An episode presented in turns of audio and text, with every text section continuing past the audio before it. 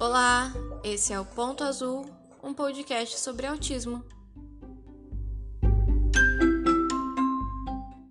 Olá, bem-vindos a mais um episódio do Ponto Azul. E a conversa de hoje é mais do que especial pra gente, não só por causa do assunto, né, que hoje a gente vai conversar sobre a nossa descoberta do autismo, mas também pela convidada, que é a Juliana Dalvi, a primeira fono, a primeira pessoa que colocou a sementinha do autismo e a primeira pessoa, a primeira terapeuta do Davi, quando ele tinha lá seu um aninho e oito meses, ele era bem pequenininho. Ju, quer dar um oi pro pessoal? Oi, Rayana, é, boa noite a todos. E eu tô muito feliz, né, de participar desse podcast. Me senti muito lisonjeada, né, pelo convite. É, então, como eu comentei, é... a Ju foi a primeira terapeuta que o Davi procurou. Até porque antes da gente pensar que era autismo, o que a gente ouvia muito é: nossa, seu filho é surdo. E a segunda coisa é: nossa, mas ele não fala. Com o passar do tempo, eu comecei até a ter um rancinho dessa, dessa frase, acho que até comentei com a Ju em algumas sessões. E pra gente foi uma descoberta que foi aos poucos, mas nem por isso foi fácil. E por isso que, a gente, que eu resolvi puxar esse assunto, que na verdade era pra ter sido o primeiro, mas acontece que não deu tempo, né, Ju? Por causa de. É uma mulher muito ocupada. e até que a gente conseguiu se encontrar hoje. E a ideia nossa também é falar, além da minha descoberta, da nossa descoberta, mas como que é o outro lado. Porque é muito comum, pra mim, eu sei qual é o lado de pai e mãe, a gente vai em um, vai em outro, vai em outro, vai em outro, todo mundo fala a mesma coisa, fala, ok, é isso. Mas para a primeira terapeuta, para a primeira psicóloga que vai, atende a criança e tem que brotar a sementinha, que eu acho que é importante a gente, a gente desbravar isso, sabe? Daí eu queria ver com você, Ju, como que é com a maioria das crianças que procuram você, e como que é dar esse, esse diagnóstico, esse encaminhamento para essa expedição, para desbravar o autismo. Então, a gente sabe que o diagnóstico do autismo, ele não é um diagnóstico simples, né? Não é um diagnóstico rápido também ser feito. É, a maioria desses pais, quando chegam para mim, muitos deles já ouviram muitas coisas. Eles ouviram em é, conversas, eles já ouviram dos próprios familiares alguma coisa, eles já viram na televisão e, e assim, eles vão procurando informações, né? E muitos já chegam para mim, olha, ele faz isso, isso, isso que outras crianças não fazem. E olha, ele tá com atraso de fala muito grande. Então, assim, quando se procura pela fono, eu acredito que é através da dificuldade da comunicação mesmo. Alguma coisa está acontecendo que essa comunicação não está sendo é, efetiva.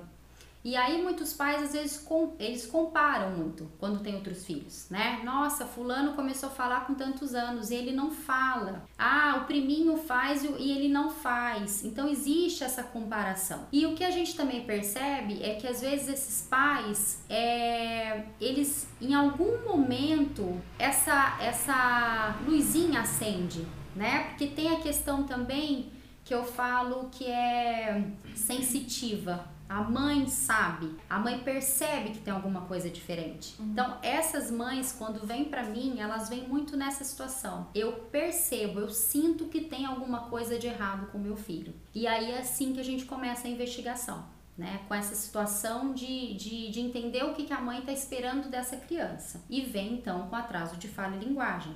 E esse atraso sempre é muito significativo. E, e aí a gente faz né, uma avaliação criteriosa para entender como é que está essa comunicação, como é que está essa interação social dessa criança, se tem esses movimentos, esses interesses repetitivos, que a gente sabe que é o núcleo de um diagnóstico de TEA, e quando a gente tem né, um diagnóstico fonoaudiológico é, específico que me mostra que esse atraso vem com outras comorbidades, vem com outras situações aí maiores, aí sim a gente começa uma investigação mais detalhada. Então, a gente nunca fecha um diagnóstico sozinho. Não é o fonoaudiólogo que fecha o diagnóstico de autismo, é uma equipe. Geralmente, essa criança ele já veio de uma situação também de encaminhamento do pediatra. O pediatra também já se alertou para isso, para essa condição de fala, né? Porque os pais já passaram isso para ele. E aí vem o encaminhamento fonoaudiológico para fono avaliar. E logo depois que vence então, né, esse diagnóstico fonoaudiológico, a gente começa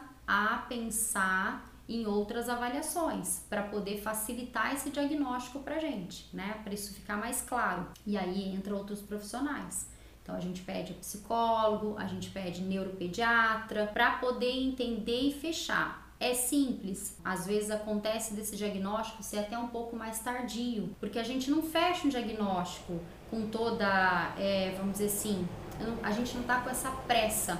A gente tem a qualidade para esse diagnóstico tá? Então, às vezes é preferível a gente intervir, fazer terapia, vamos começar a intervenção e depois a gente vai tentando melhorar essa situação do diagnóstico, tentar entender como é que está sendo esse diagnóstico. E aí a gente explica tudo isso para os pais. Não é fácil para os pais, porque os pais eles querem um diagnóstico, né? Eles querem entender o que pode estar tá acontecendo. Então, entender dessa ansiedade, ajudá-los, né? Porque é muito complicado para eles entenderem que o, a criança não está funcionando de uma maneira, vamos dizer, padrão. Então, às vezes eles vêm e falam para mim assim: "Eu tento brincar com ele, mas ele não brinca". E aí eu desisto. Então, a gente tem que trabalhar com essa situação também de vem, vamos brincar junto, vou te mostrar como é que vai, você vai brincar, como é que você vai intervir nas situações de comunicação. Muito comum às vezes os pais se frustrarem. Eu falo, falo, ele não me ouve ele não esboça uma comunicação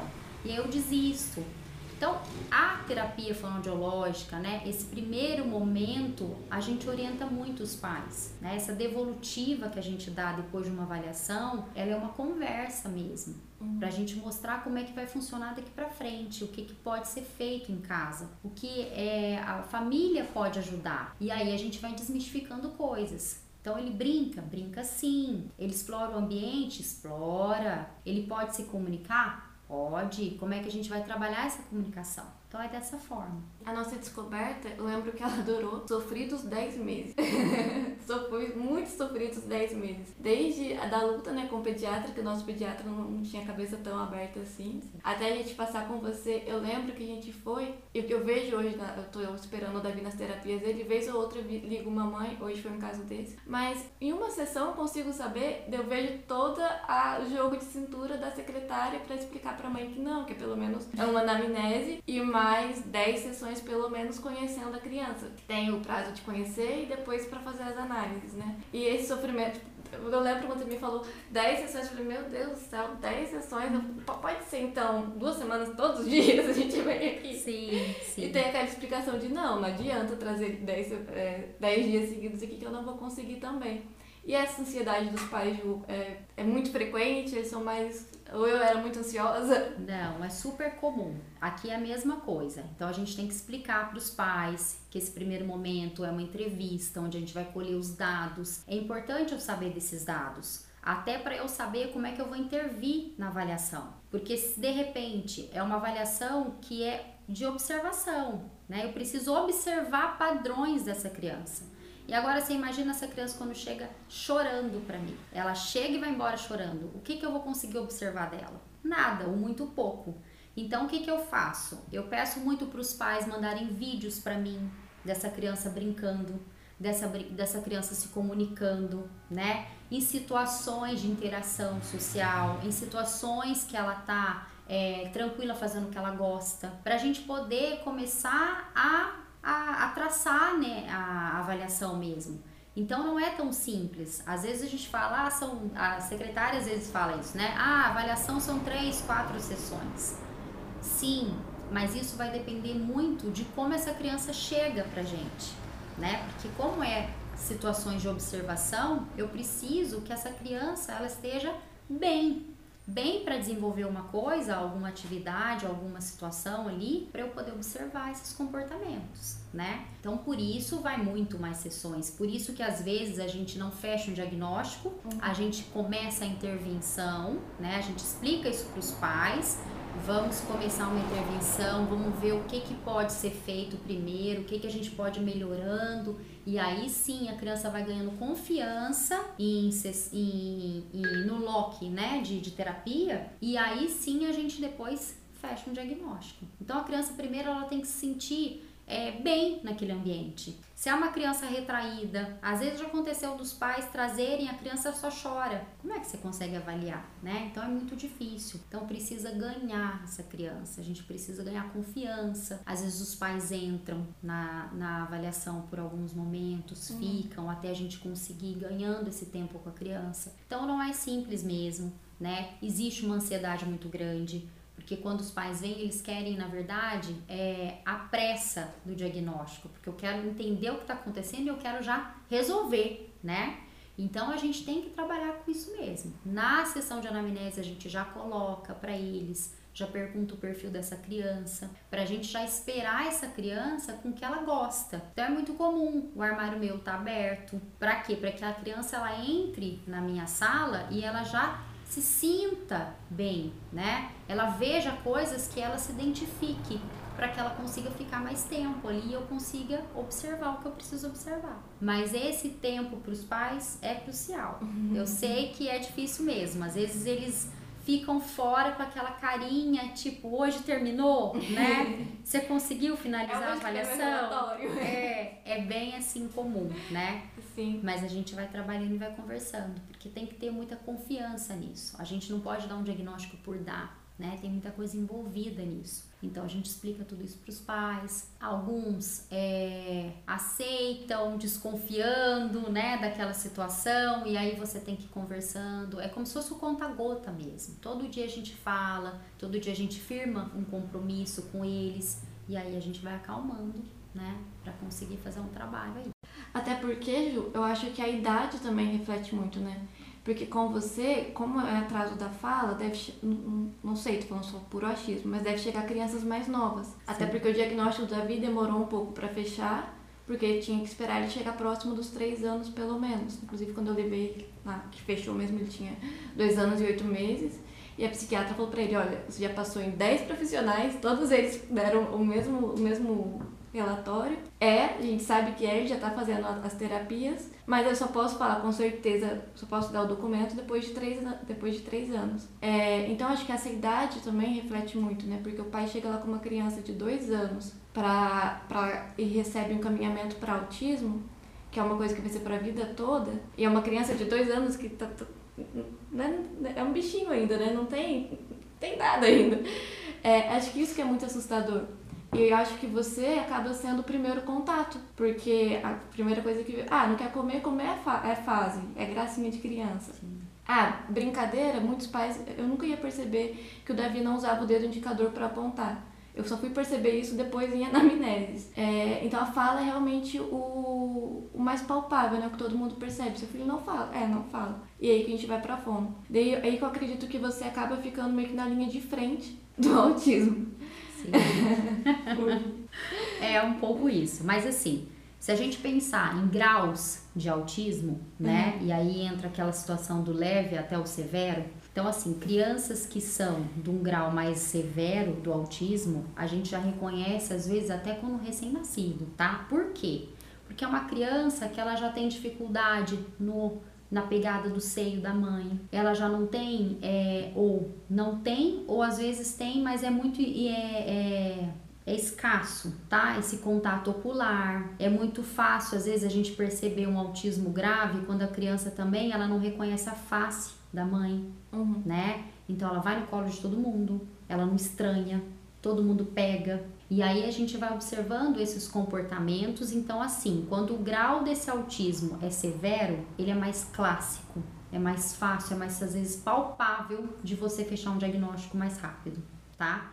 Quanto mais leve o diagnóstico do autismo, mais difícil ele tende a ser, tá? Porque é uma criança que vai ter um desenvolvimento bom, tá? Uhum. Muitos desses, desses autistas de grau leve, se eles forem bem, é, tiverem né, terapias e tiverem uma, uma situação boa né, de estímulo, eles casam, eles têm um emprego, eles vivem uma vida, vamos dizer, normal, típica. típica. Então, para essas situações, para esses autistas, aí sim é o nosso desafio, porque você enquadrar eles dentro de um espectro é mais complicado é mais difícil, uhum. tá? E aí entra nessa situação do grau, porque se a gente tem uma tríade aí que é o núcleo de um autista, né, do, do espectro, que a gente fala que é integração, é, desculpa, interação social, a comunicação e os movimentos ou interesses repetitivos ou restritivos, se você pensar num grau leve, é mais difícil da gente observar isso né? Isso vai ficando mais palpável à medida que o grau vai aumentando, né? Vai ficando mais difícil de, vai ficando, aliás, mais fácil de observar, desculpa. Quanto mais o grau assentado, acentuado, mais fácil é, né? Então, no caso do Davi, foi isso, porque a comunicação dele estava aquém, né, em alguns momentos, mas era uma criança extremamente carinhosa, né? Era uma criança muito, muito afetiva, era uma criança que tinha o um contato ocular. Às vezes, em alguns momentos, isso não ficava tão presente, tão fácil de ver, hum. mas ele tinha o um contato ocular, né? Então, isso tudo faz com que a gente pondere um pouco mais né? E não fecha esse diagnóstico com tanta precisão naquele momento de dois anos, de um ano no caso, que foi o meu, né? Um ano e pouquinho. Mas Quanto mais eu acho também que tem isso a ver, o, o profissional que está mais engajado nessas situações né, de autismo, que está tratando de crianças e está é, trabalhando nessas situações, né? No caso meu que é especialista de linguagem, a gente vai pegando um pouquinho mais de tino para coisa, né? Então isso vai ficando mais fácil de observar, mas também não é tão fácil assim quando o grau é muito leve. Então eles às vezes assim boicotam um pouco a gente, uhum. né, no diagnóstico, é normal. Sim. O Davi fala que ele tem autismo sazonal. Tem dias que ele ele é muito, ele, ele tem muita estereotipia, no perfil. ele tá fechado, ele só quer fazer uma coisa, ele tem crise e é uma semana muito difícil. E tem outra, outra semana que ele é uma criança científica que dá bom dia pro porteiro, que vai brincar com o cachorro. Na outra semana ele, cachorro chega pra lá. Esse autismo estacional é o que me mata. Sim. E é isso que acontece, né? Então, assim, para você fechar um diagnóstico de uma criança assim, é, é um desafio maior. Então, a gente tem que ter uma cautela, sim, tem que pensar, tem que realmente fazer uma, uma avaliação mais criteriosa, né? Às vezes até um tempo maior para você poder fechar um diagnóstico mais certo, né, daquilo, Sim. com precisão. E já teve situações, Ju, de pais, mães que negaram e brigaram com você por não aceitar? Porque, tipo, a gente vai, procurar falando porque meu filho não fala. Meu filho não fala. Quem é essa mulher que tá me falando que meu filho é autista? Quem ela pensa que é? Era uma frase muito comum, né? Quem ela pensa que é? Sim. E, e, como que é lidar? Porque as pessoas têm que pensar também como passar essa informação, porque as famílias não estão tá preparadas. O autismo, eu comecei a ouvir depois que eu descobri que o Davi era autista. Sim. E de famílias de todas as classes, ninguém está preparado ainda. E ninguém está preparado para ouvir que seu filho é, que foi a minha dificuldade. Eu aceitei que o Davi é autista desde sempre. Eu abracei o autismo. Eu fui em todas as terapias que tem que fazer, eu faço tudo que tem que fazer. Mas depois de três anos já com o diagnóstico fechado, a gente voltou na neuro essa semana. E ela me falou que ele é autista. Eu falei, caramba, não é possível. Ainda eu sei que é, eu faço o tratamento que é, a casa é adaptada, tenho quadro de rotina, eu conheço todas as terapeutas, eu tenho um podcast e eu ainda tinha esperança dela falar que era só uma fase. Sim. Sim. É, a gente pensa, a gente lida com tudo, né? Quando entra essa criança, entra uma família junto. Uhum. Entra não só os pais, entram avós. Então, às vezes acontece dos avós às vezes falar, nossa, não, fulano de tal também era igual a ele. A minha avó né? muito. Não é nada disso. Fulano era assim também, né? Então a gente tem essas situações. É, acontece muito, às vezes, também da gente. Vamos pensar no diagnóstico, né? Quando vem um diagnóstico, gente, a gente tenta entender de onde está vindo isso tudo. Então acontece muito também da situação dos pais tentarem enxergar isso um no outro. Uhum. Da onde veio essa genética? É minha ou é sua? Né? Então isso tudo aparece. Aparece a hora de eu olhar um pro de um olhar para o outro e falar assim, opa, é seu ou é meu isso? A anamnese dá uma forçadinha nisso também, né? Tá? então tem tudo isso, a gente lida com muitos sentimentos aí, né? E, e, e é muito complicado e é muito peculiar cada família. Então quando eu tenho que dar uma devolutiva, eu estudo aquela família. Aquela família não veio para mim naquele dia, naquelas, naquela anamnese só. Eu estou acompanhando aquela família ao longo daquela avaliação. Então a gente percebe como é que funcionam as coisas, a gente vai procurando saber. Às vezes a mãe é mais aberta, às vezes o pai é mais aberto para uma conversa. E aí a gente vai pegando esses ganchos. Às vezes é a avó que traz, então é a avó que vai ser a primeira pessoa, talvez, a lidar com esse diagnóstico, porque às vezes os pais não puder, puderam vir para recebê-lo. Então tem tudo muito, tem tudo isso, né? E é lógico que o sentimento também nosso, enquanto terapeuta, enquanto profissional, é... a gente pode dar mil devolutivas 50 mil, vai ser sempre muito difícil no, no, na situação de você. Porque assim, quando a gente dá uma devolutiva, a gente tem que é, mostrar que aquilo é um diagnóstico, mas aquilo não é uma, vamos dizer assim, não é crucial, não é uma coisa que acabou por aí, uhum. né? Eu tenho que dar um diagnóstico, mas eu tenho que dar também uma esperança de que aquilo vai resolver. Eu tenho que provar para eles que aquilo pode melhorar. Então, é, o tempo de conversa, às vezes de uma devolutiva, é de uma, duas horas. Porque às vezes eu, eu falo tudo isso, eu converso, explico toda essa situação, né, de, de diagnóstico, mas eu sinto que o pai às vezes sai sem estar convincente daquilo. E se eu não convencer o pai ou, ou a mãe ou quem tiver, né, que trazer essa criança para esse diagnóstico, para essa avaliação, essa criança não vem para terapia. Então eu tenho que provar que aquilo é importante, que aquele diagnóstico é um diagnóstico existe, mas que é importante fazer as terapias, né? Vamos melhorar Sim. esse quadro dessa criança. Então é comum é comum, às vezes, como tô nessa linha de frente, igual você me falou, né? Eu passar essa situação primeiro, olha, de alerta, vamos começar, né, a investigar isso melhor. E às vezes acontece dos pais sumirem e eu não ver eles tão cedo e depois de dois, três anos eles voltarem e falar: opa, voltei, né? Vamos, vamos fazer a terapia com você agora, entendeu? Acontece muito isso também. E eu tenho que dar esse tempo para esses pais, né? Então essa coisa de, de deixar eles um pouco, né, com essa ideia, com esse diagnóstico, é importante. É importante eles terem essa situação. Muitos psicólogos falam que é o luto, né? Uhum. E realmente é o tempo que eu tenho para absorver toda essa situação. É o tempo que eu tenho para lidar com tudo isso. Então a gente tem que dar esse tempo, a gente tem que respeitar, né?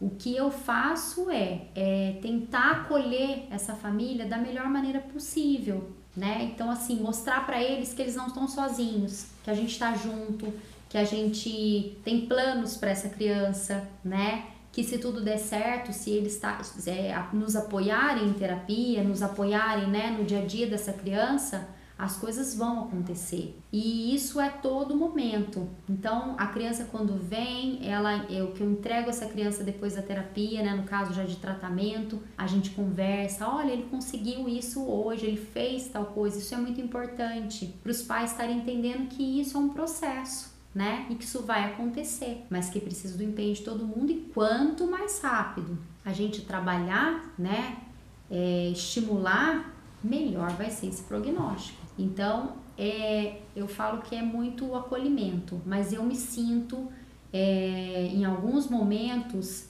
não, não me sinto numa situação privilegiada, realmente. Porque não é fácil, né? Nesse primeiro momento eu levantar a pedrinha, eu acender a luzinha de que realmente isso não tá bom, não é uma tarefa boa, não é uma tarefa confortável, Sim. né? Mas é importante, a gente tem que seguir. Sim, é, e o autismo, o, ele tem as dificuldades, tem suas belezas também, que não, nem tudo são pedras, nem tudo são flores. Mas a minha dificuldade é porque o autismo é para sempre, sabe? Tipo, não é uma pneumonia, não é uma, uma fisioterapia que vai voltar ao movimento motor. O, autismo, o Davi muda, vem mudando, né? Frequentemente já tô pegando o jeito, eu acho, agora. É, os objetivos nossos com cada terapia mudam, tem que mudar de terapeuta às vezes, porque um é, ele se acomoda, ele não quer mais, ele, ele, ele é criança e tem as manias e as safadezas também. Mas acho que a dificuldade de aceitar o autismo é aceitar que é para sempre.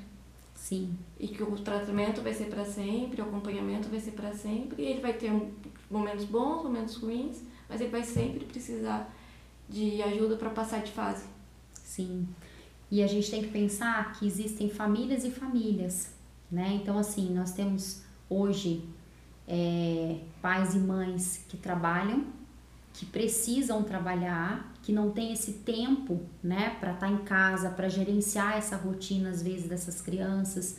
Então a gente tem que pensar em tudo isso enquanto terapeuta também, porque não adianta eu simplesmente falar, olha, ele é autista, ele precisa disso, disso, disso, inclusive do seu tempo e sua qualidade de tempo em casa, tá? Então eu preciso também estudar essa família, o que, que a família consegue fazer, o que, que eu posso passar para a família que a criança e a família vão dar conta de realizar, né? Então esse também é uma, isso também é uma situação que é, é tem que ser muito bem pensada, né? De repente eu coloco essa criança para fazer muitas coisas ou passo tudo isso, né, para os pais, e os pais não têm condições de levar maior, né? justamente levar condições financeiras, então tudo isso tem que tem que pensar, né, no impacto disso tudo para a família. Então a gente tem que estudar família por família. O que é bom para sua família, às vezes não é bom para outra família, né? E aí a gente vai se organizando com aquela família e com aquele paciente. Então é comum mesmo, é comum a gente ter que estudar cada família e cada terapia e para que aquilo vai servir. Então quando você fala assim, ah, hoje o Davi faz fono, faz terapia ocupacional, é, ocupacional, faz psicólogo, enfim, outras atividades, é porque ele está preparado para aquela situação de uhum. terapias. De repente, naquele momento, a criança não precisa da TO, ele precisa mais da psicóloga em contato com a família para a gente melhorar a situação de interação dos pais com a criança. E aí vai entrar a psicóloga, né, primeiro. Então é isso tudo que vai a gente vai entendendo e organizando e gerenciando essa rotina, né? No primeiro momento, vai precisar da fono, vai, vai precisar da fono e agora vai precisar da TO, e vai precisar da psicóloga também. E aí a gente organiza isso tudo. Então não é o que é bom para um vai ser bom para o outro. E é isso mesmo, não é uma questão temporária. A gente vai pensar que a gente vai ver essa fono por muito tempo, uhum. né? Então assim, a, a, a linguagem como um todo são etapas de linguagem. Então a gente não pode pensar assim, ah, ele falou tchau para fono. Não, porque a gente tem etapas de linguagem. Hoje ele está falando, mas será que lá na frente ele vai entender o que é metáfora? Sim. Ele vai entender a pragmática? Então ele vai ter um tempo maior com essa fono, ele vai ter que ficar um tempo maior em terapia. E aí vai dessa situação também da família, de confiança, de trocar, porque olha, essa fono agora ele se adequou melhor. É, a gente consegue mais acesso a essa fono, porque a fono trabalha no final do dia, eu consigo levar. Então tem tudo isso, né? E tudo isso que tem que colocar também em ponta do lápis. Então, vamos organizar, vai ter horas que vai ter que gerenciar diferente, vai ter dias que vai colocar é, a fono no dia da TO e aí não foi legal porque ele não rendeu, então a gente vai ter que trocar. Então, isso é o grande lance das coisas, uhum. né? A gente saber que tudo vai ter que ser muito flexível que o que é bom agora pode ser que lá na frente não seja, e aí a gente mexe, aí se organiza de novo. Sim, o Davi sempre foi assim, né? A gente descobriu, tava só você e a psicopedagoga. Daí a gente descobriu, foi aquele alvoroço, coloquei Davi em sete terapias na semana. Tinha dia tinha duas terapias. foi um ano que, meu Deus, não sei como que eu sobrevivi. Era faculdade, estágio, mais sete terapias, escola do Davi. Você lembra? Fiquei louca. Sim. Daí depois eu falei, meu Deus, eu não consigo viver assim. Tirei, demos um passinho para trás. O Davi ficou. A fona ele sempre precisou, porque a, a parte comunicativa dele, ele precisa de apoio ainda. E sua fono é psicóloga. Minha vida acalmou, terminei o estágio, o dia da faculdade, e agora a gente voltou de novo com mais terapia mais intensiva. E esse tempinho para ele respirar deu, deu evolução muito maior do que se ele continuasse com aquela monte Sim. de atividade uma em cima da outra. Acho que perceber a criança também tem isso. Sim, e as necessidades daquela criança, né? Porque não, não tem a ver com quantidade, tem a ver com a qualidade. Sim né? E o que que essa criança ela tá dando conta de absorver. Porque de repente também você colocar em todas as terapias que falam que é preconizado e essa criança ela chega num, num ambiente de terapia chorando e vai embora chorando, o que que eu tô ganhando com isso, né? Então tem que pensar tudo nisso, tem que avaliar caso por caso e tem que não só avaliar a criança, mas a família. Será que a família vai dar conta de um ano inteiro pegar no horário do almoço e trazer essa criança para terapia? Não, não dá. Então é tudo isso que tem que ser envolvido, né? Tem que pensar, tem que avaliar os prós e os contras. E agora, na situação que o Davi tá, provavelmente você vai ter que incluir mais porque ele está se desenvolvendo. Uhum. E aí vai entrar escola, vai entrar isso. psicopedagoga, e aí vão vamos tentando ir mediando o sentimento, né? Que à medida que cresce também fica mais complexo. Né? E é os ajustes, né? Porque de tempo em tempo são ajustes que vão ser feitos. Então, hoje está sendo isso, daqui a pouco vai mudar, sai um profissional, entra outro, né? E, e insere na, na situação de terapia do, né, do Davi ou de outras crianças, enfim. é saber a hora, é saber a qualidade desse tempo, né? E não quantidade de terapeutas. Acho que isso é o mais importante. É, sim. E outra coisa que hoje eu penso também, e por eu estar fazendo podcast, por eu já, já ter descoberto o autismo há muito tempo, três anos, né? Três, quatro anos, é, muitas mães vêm me procurar, tipo, ah, eu acho que meu filho é autista, o que, que eu faço? E a maioria delas, elas saem desesperadas, assim como eu, que é pra querer marcar exame. Daí é eletroencefalograma, ressonância não sei do que, mais exame do sono, exame acordado, exame da semana, exame. Enfim. E o que eu falo sempre é faz o exame quando der, faz o exame por mês e já coloca, coloca na terapia. Leva na te... Tipo, ele fala normal, ok, leva na TO e leva na psicóloga. Ah, tá com dificuldade na fala? Leva na fono e leva na psicóloga. E vai fazendo terapia. Terapia é bom pra todo mundo, gente. e não, não perde, né? A criança não perde. E dá uma base Sim, desculpa. Imagina. A estimulação precoce é muito importante, Sim. né? Então, assim, mais do que um diagnóstico fechado, é o que a criança está precisando de ajuste naquele momento. Então, se a comunicação está tendo um atraso significativo de fala, entra com a fono, né? E se está precisando também de um acompanhamento psicológico, entra no psicólogo. Porque o que, que acontece? Nosso sistema de saúde, né, do Brasil é um sistema mais lento. Uhum. Às vezes você não consegue consulta, né? Você consegue a fono, você consegue a psicóloga, não consegue a neuropediatra, né? E aí você vai esperar, você vai postergar isso? Não. Então você já vai fazendo as avaliações que você consegue, os exames, né, que você conseguiu naquele momento e vai organizando isso, gerenciando isso. Mas não é não é fácil você, né, ter essa é, eu sinto que os pais às vezes têm essa dificuldade mesmo. Para que lado, para onde eu tenho que ir primeiro? E é e, e eu sempre falo, vai em quem está acessível, em quem você consegue primeiro essa vaga. Uhum. Porque é o primeiro norte. Então, se a fono, vai na fono, se a psicóloga é psicóloga, quem você conseguir disponível naquele momento, para poder te organizando, né, e gerenciando depois essas outras avaliações. Isso mesmo. Tá joia, Ju? Acho que hoje é essa nossa conversa. Muito obrigada de novo por estar com a gente desde o começo e estar sempre disponível. É... Até a próxima. Até a próxima. Eu adorei a nossa conversa e tô super disponível para quando precisar, tá? Um abraço a todos e obrigada pelo convite. Imagina. Obrigada, pessoal. Até o próximo episódio.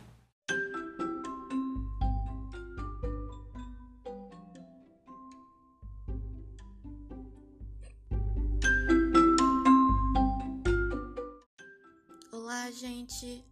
É, eu não sei se, se eu consegui passar tudo que eu queria passar nesse episódio. Esse episódio foi o que eu mais me planejei para gravar, foi o que eu mais pensei, foi o que eu tava, que eu tava mais ansiosa. É, eu queria muito que ele tivesse sido o primeiro mesmo para começar falando da nossa descoberta. Mas as coisas acontecem como tem que ser, né? É, eu espero que vocês tenham gostado. E se você conhece uma mãe, uma família que tá nessa fase de descoberta, que tá perdida ainda, Manda o podcast para ela, compartilha nosso perfil no Instagram, manda o site pontoazul.com, Instagram arroba ponto azul. Manda lá sua conversa, não deixe de seguir a gente não, tá bom? Se você ouviu até aqui, o meu muito obrigada e até o próximo episódio.